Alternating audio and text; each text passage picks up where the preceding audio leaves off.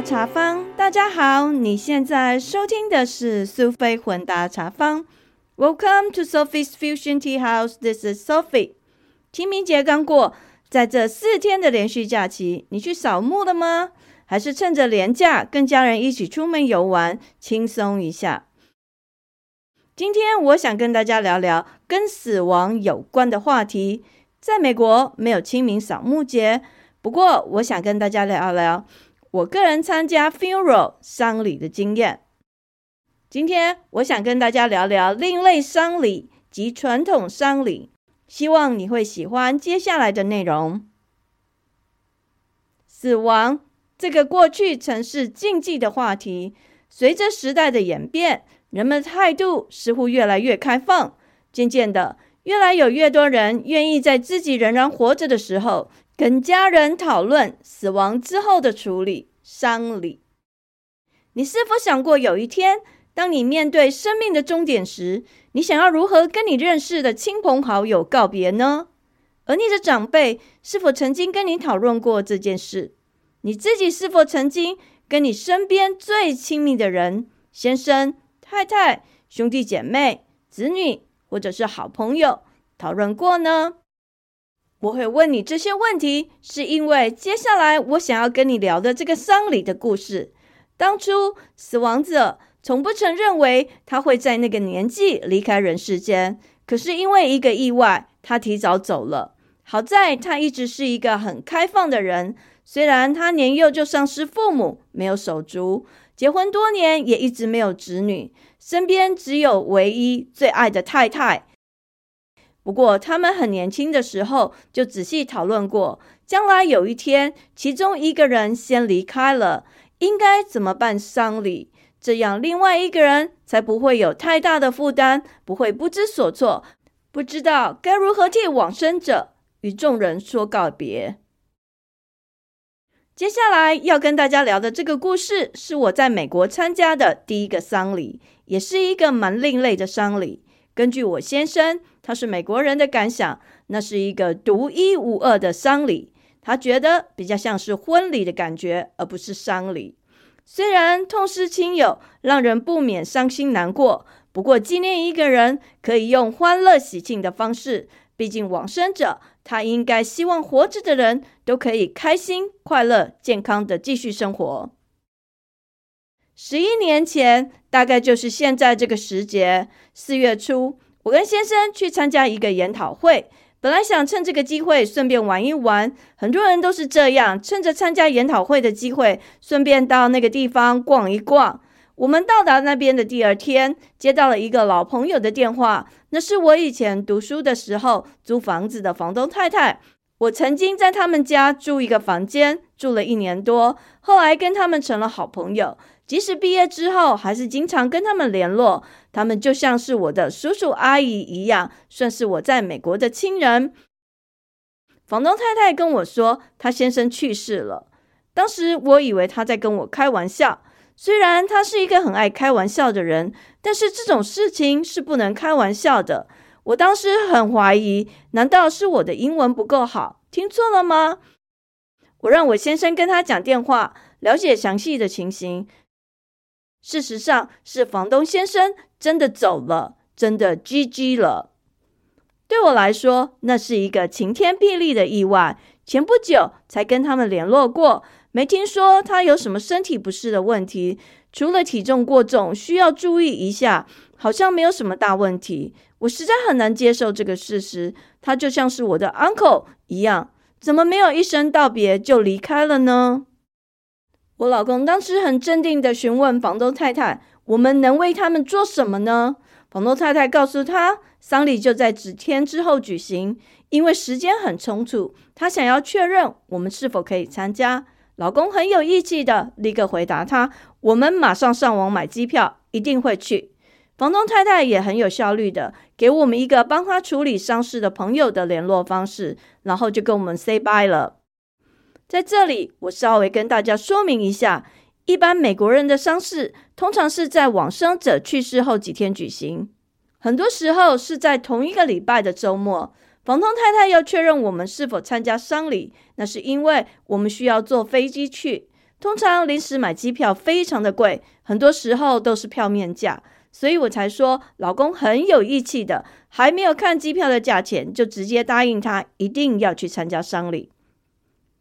那个时候他刚毕业，其实还算是一个穷学生，不过有些事情是没有办法计较金钱的，因为这一对房东夫妻对我们非常的好。真的是我们住在美国的亲人，虽然我们住的地方是一个在西部，一个在中西部，距离遥远，但是不论我们搬到哪里，在我们需要的时候，他们总是会出现。像是小孩出生的时候，他们专程搭飞机来探望；毕业的时候，还特地来参加我们的毕业典礼。甚至我们回台湾结婚，他们也自费出席参加我们的婚礼。还代表我先生的家人担任男方的亲属致辞，真的是很亲密、很贴心、很好的朋友跟亲人。所以不论再忙，花再多钱，我们都要去送他最后一程。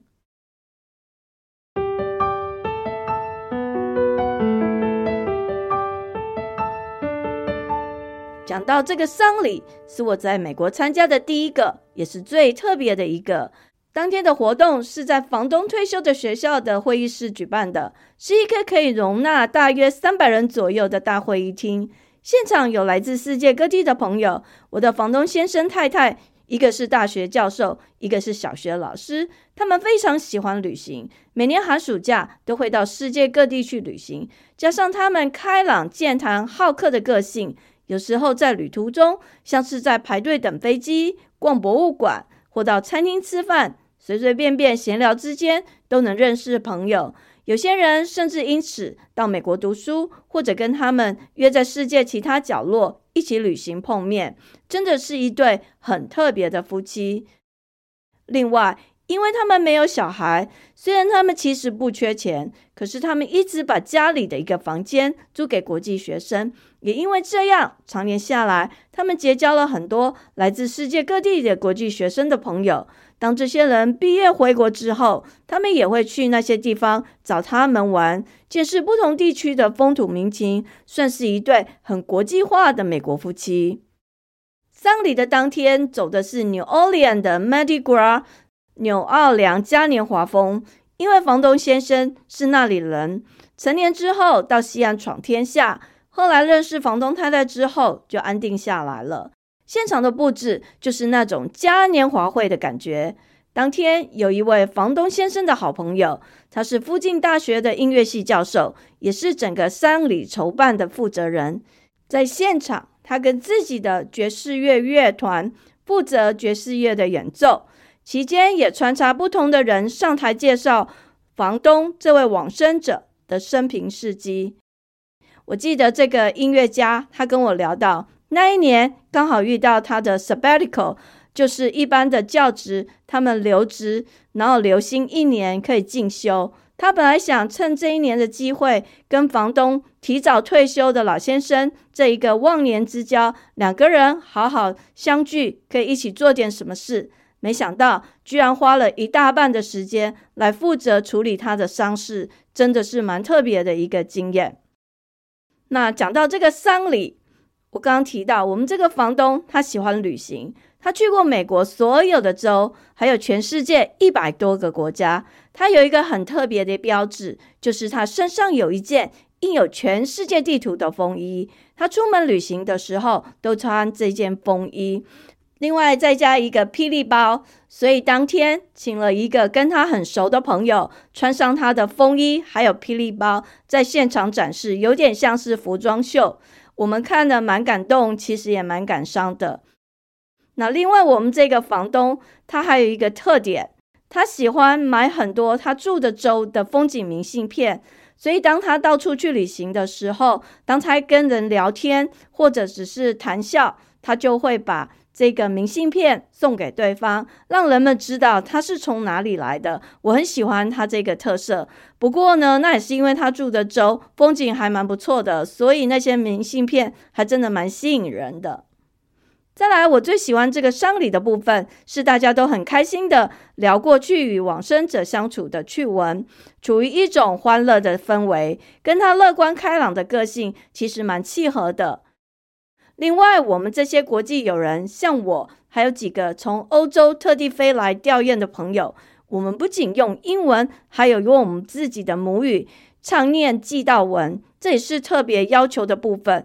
因为房东先生他认识来自世界各地说各种语言的朋友，他希望大家可以用自己的语言跟当天与会的来宾交流，就像他自己生前一样，跟世界各地的人做朋友，四海之内皆兄弟的情谊。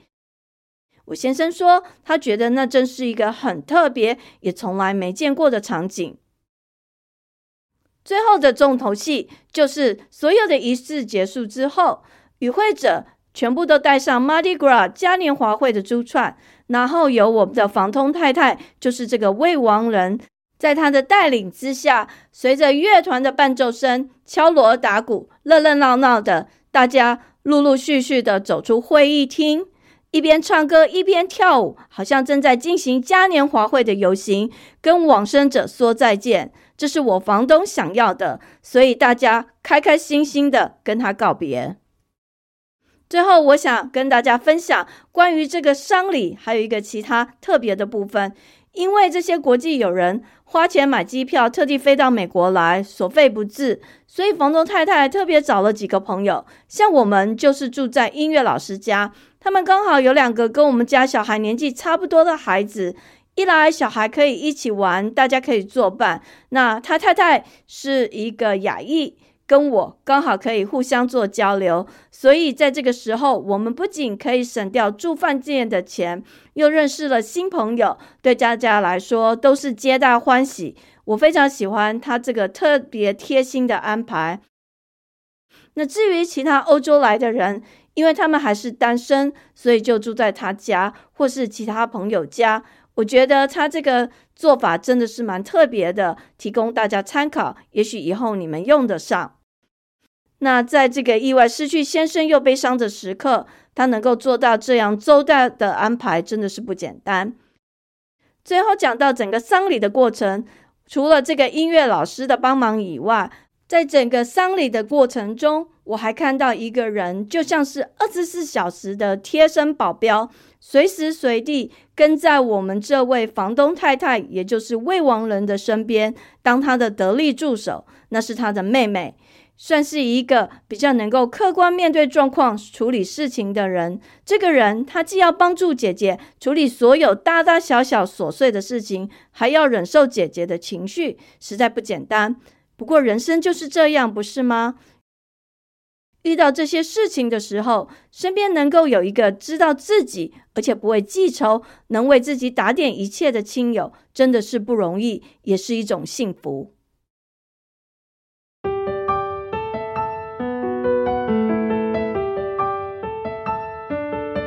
接下来我要跟大家聊一个传统的美国丧礼，这是一个九十几岁的老阿妈的往生者的丧礼，是在一个教会里面举行的，在教堂的最前面放着往生者的棺材，供大家吊唁。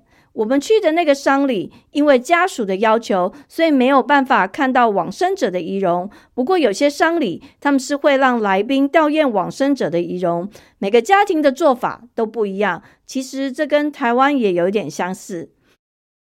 我记得这个仪式开始之后。牧师上台讲解往生者的生平事迹，跟大家讲到这个老阿妈去那个教堂，在那里做礼拜，还有跟他先生之前的一些往事，聊了蛮多的。那牧师讲完之后，他就问了其他与会的来宾，有没有人要上台分享他个人与这位往生者之间一些交往的经验，还有对这个往生者的一些看法。那所有参加的人都可以上台发言。但是由于当天的往生者已经九十几岁，他认识的朋友其实都已经 GG 了，早就上天堂，根本他的朋友没有人可以来参加他的丧礼，甚至他自己的孩子都七十几岁了，也都是老人，所以当天参加的来宾不多，主要都是第三代跟第四代的亲属。那刚好我们去的那一天是一个下雪天，前一天晚上还有暴风雪。所以很多年长的亲友根本没有办法出席，现场参加的人很少，显得有点稀稀落落，更添了悲伤的气氛。所以牧师讲完之后，没有人愿意上台讲话，也没有人想要分享。主要就是他的一些孩子在下面哭泣，感觉蛮悲伤的，跟前面的那个丧礼差很多。接着，牧师就带大家进行祷告，在教堂里面的仪式就这样结束了。然后往下是移灵的动作，有指定的男性家属扶棺，在礼仪师的带领之下。将往生者送上灵车，然后所有的亲属都坐回自己的车子，准备出发到墓园。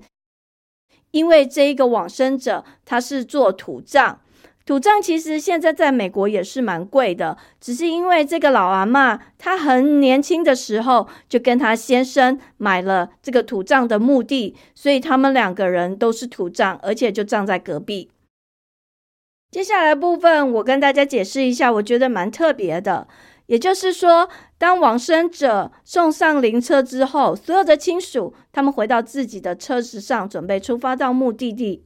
出发之前，葬仪社的人他给每一台车一根旗子，请他们把旗子插在车上。这个标志就是要让路人知道，这些车子是要参加丧礼的车子。所以在进行的过程中，大家会比较尊重其他车辆，不会超车或者插在这些车子中间，让这些车子可以保持行进的顺畅。那到达目的地之后。协助夷陵的亲属再度在礼仪师的带领之下，将棺木抬到指定的位置，然后所有的人会在墓园负责的工作人员的帮忙之下，将棺木放下，完成这个丧礼的动作。我们参加的丧礼当天，因为天气寒冷，加上前一天下大雪，根据墓园工作人员的表示。当下的土太硬，加上地势路滑，所以当天不太适合大家到那个放棺木的位置的地方，怕大家走路不小心滑倒受伤，所以亲属就在现场设置的一个小型的纪念厅里面进行最后的缅怀仪式，对这个往生者做最后的哀悼，然后跟他做最后的告别，算是嗯跟他说再见。所以之后下葬的动作，这一次我就没看到，主要是要由那个墓园的工作人员来处理完成。最后结束之后呢，跟台湾其实有点像，也就是在丧礼结束，然后所有的亲属他们会到每一个餐厅去吃饭，然后大家聚餐聊一聊，互道珍重，告别，就这样子。刚刚跟大家分享了两个截然不同的丧礼。一个轻松欢乐，有点像嘉年华，像是在办喜事一样；另外一个是比较传统、比较严肃的气氛，悲伤的告别。两者各有其特色。我想，因为往生者的个性及个人事先的要求，所以呈现不同的样貌。现在的丧礼有很多不同的方式，甚至还有生前丧礼。有些人趁着自己还活着，用他喜欢的方式跟他的亲朋好友告别，这也蛮好的。不知道你有没有想过，或者跟你周遭的亲人或朋友聊过，将来你想要举办什么样的丧礼呢？也许有机会，你可以好好想想哦。时间过得很快，我们的节目又到了尾声，感谢您的收听，希望你喜欢今天的内容。苏菲混搭茶坊 （Sophie's Fusion Tea House）。让我们活在当下，健康开心，做自己，找到你喜欢的人生。感谢您的收听，我们下次见，拜拜。